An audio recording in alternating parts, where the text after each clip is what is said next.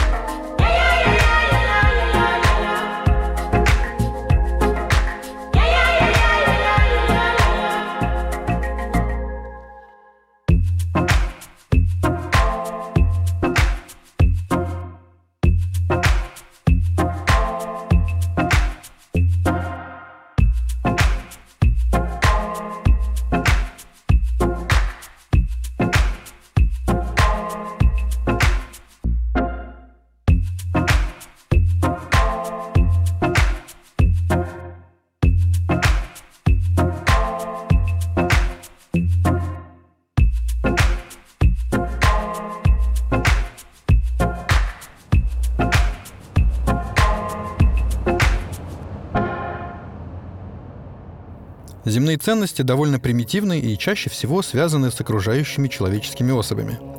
Это понятно. Такое плотное заселение на планетах земного типа не может не оставлять следы на социальной организации. Поэтому людям постоянно надо знать, что о них думают соседи, друзья, незнакомцы и те, кого они совсем не уважают. Продлится это еще примерно 7-10 веков, а потом наступит эра нового индивидуализма, когда люди оторвутся, наконец, друг от друга, станут ценить Вселенную, потому что путешествуя по бесконечной темноте нужно уметь полагаться только на себя.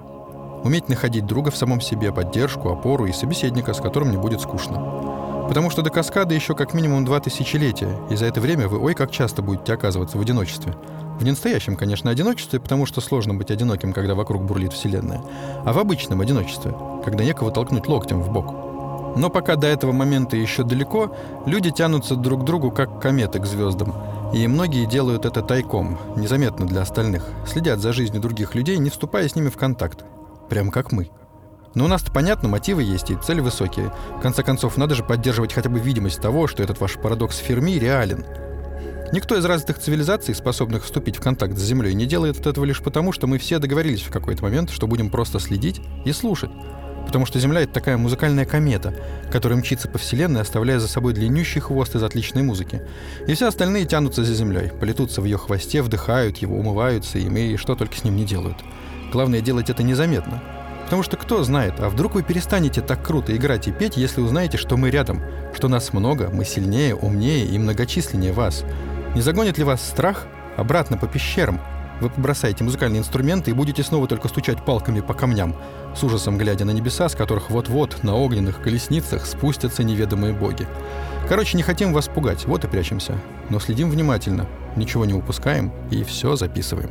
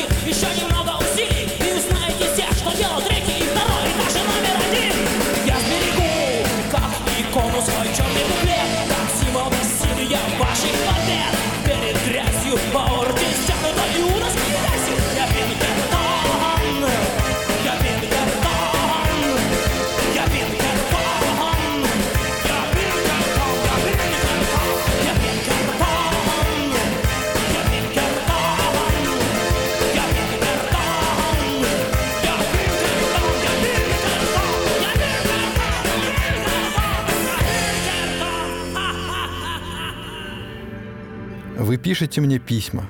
Причем большинство из вас совершенно не нуждается в этом архаичном инструменте для общения со мной. Просто загляните в каскад. Но земная культура настолько глубоко проникает в наше сознание, что архаичность становится синонимом романтики.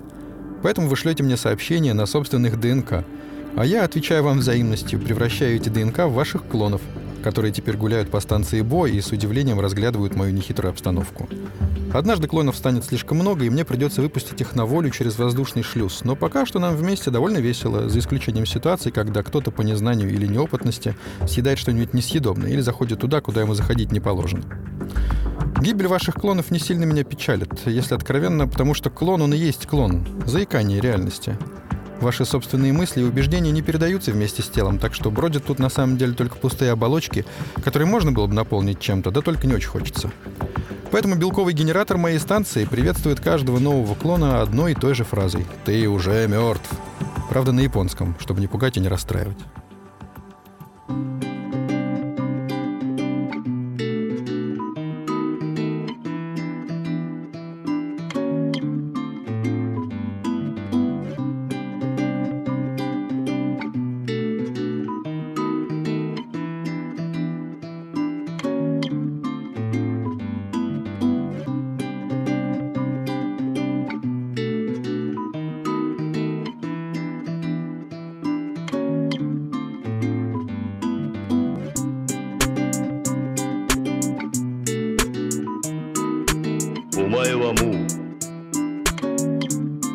死んでいる。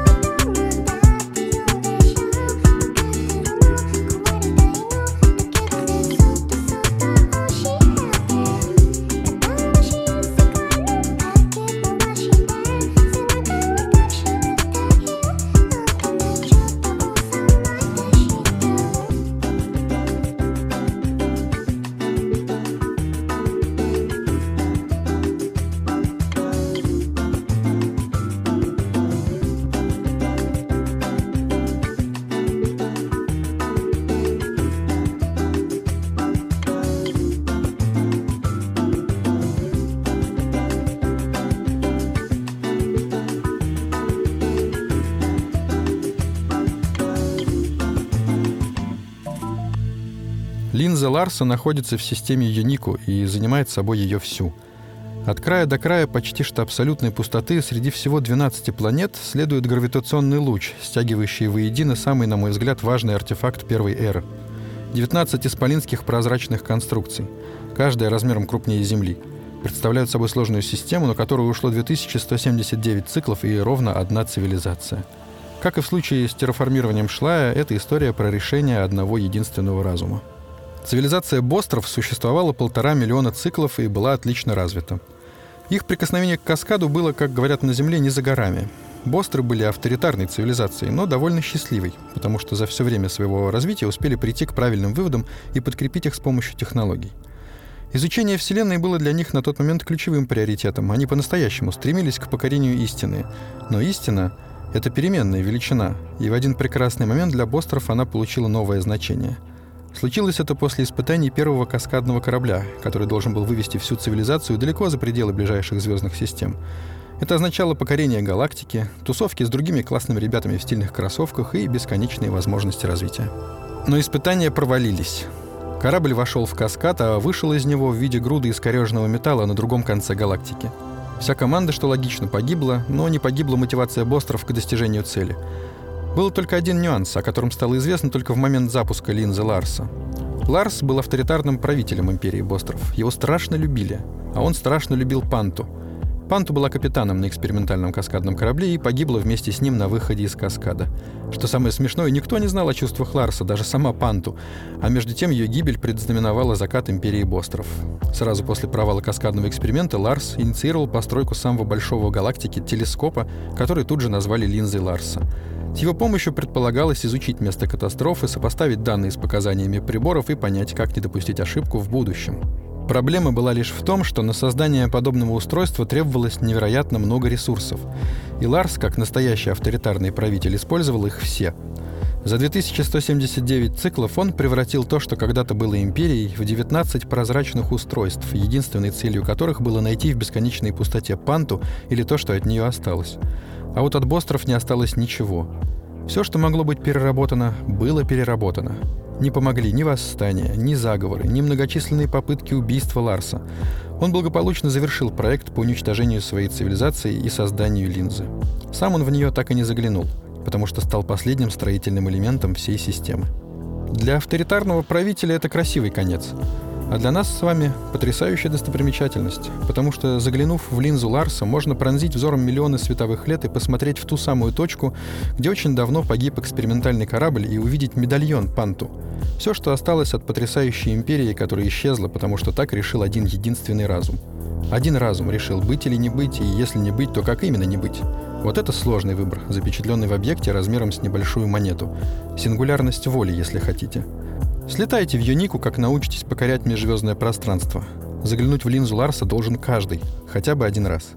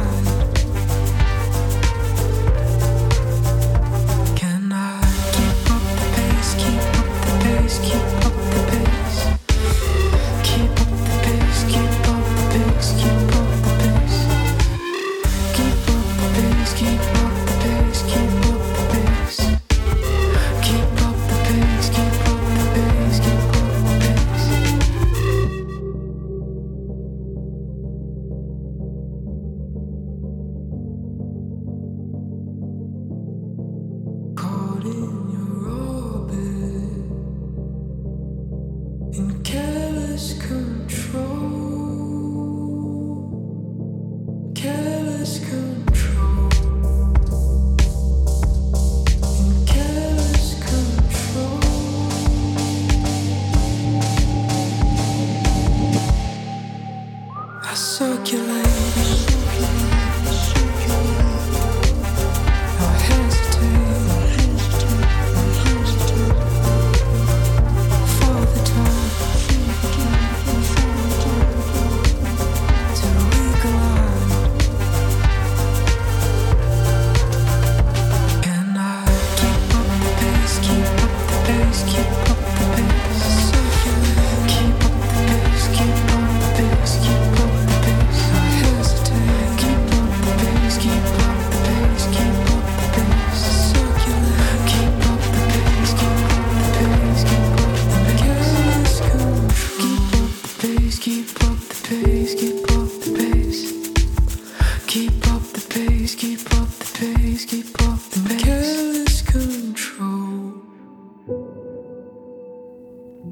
Всем однажды придется принимать решение о том, что важно, а что нет. И отказаться от этого решения не получится. Кто-то выберет красивые штаны, кто-то возможность стать пляжем, а кто-то станет первым космическим отшельником. Так или иначе, в определенной точке пространства-времени вы все равно сделаете свой выбор и вынесетесь к этой точке на довольно большой скорости – и чтобы успеть понять, что надо делать, советую смотреть вперед, напрягая зрение и интуицию, чтобы за поворотом каскадной трассы, по которой катится ваша планета, успеть разглядеть ту самую цель, об которую вас размажет сладкую плазму. Цель у вас есть, она назначена Вселенной, она не может измениться. Зато может измениться ваше отношение к ней. Как думаете, мечтал ли я с молодых когтей вещать в каскад о том, как культура одной захолустной планеты покоряет цивилизации и империи, как земные эмоции заполняют собой межзвездное пространство – Хотел ли я ставить музыку на потеху любому желающему, вне зависимости от видовой принадлежности, классификации по шкале Борта и возрасту относительной смерти? Конечно, нет. С детства у меня была предначертана другая роль. У моего народа есть небольшая особенность. Некоторые из нас рождаются в каскаде. Не специально, это нельзя предугадать. Просто так сложилось, что моя цивилизация неразрывно связана с каскадом с самого своего появления. И те из нас, кто родился в каскаде, связаны с ним сильнее других. Мы их называем Аэль — глаза — потому что они видят каскад на большом расстоянии. На большом это сотни световых лет. Потом они тренируются и начинают видеть на тысячи и миллионы, а первый Аэль видит каскад целиком. Сложно объяснить, что это значит, даже несмотря на то, что я вроде тоже как Аэль, глаз. И я, по идее, должен был бы присоединиться к другим своим сородичам и вместе с ними разглядывать каскад во всех направлениях, предсказывать будущее своей цивилизации и помогать ей двигаться вперед. Но в какой-то момент я передумал и улетел. Устроился в экспедиционный флот империи Геланов, ну а дальше вы знаете. Жалею ли я, что променял возможность быть по-настоящему связанным со Вселенной на возможность слушать музыку и крутиться в кресле с колесиками? Ни капельки. Это лучшая работа в мире, и я не собираюсь менять к ней свое отношение. Потому что музыка и есть Вселенная, и ближе, чем сейчас, мы к ней уже все равно не станем. Или станем. С вами был Ксандр Бо и моя сладкая плазма. Вселенная выбрала нас. thank you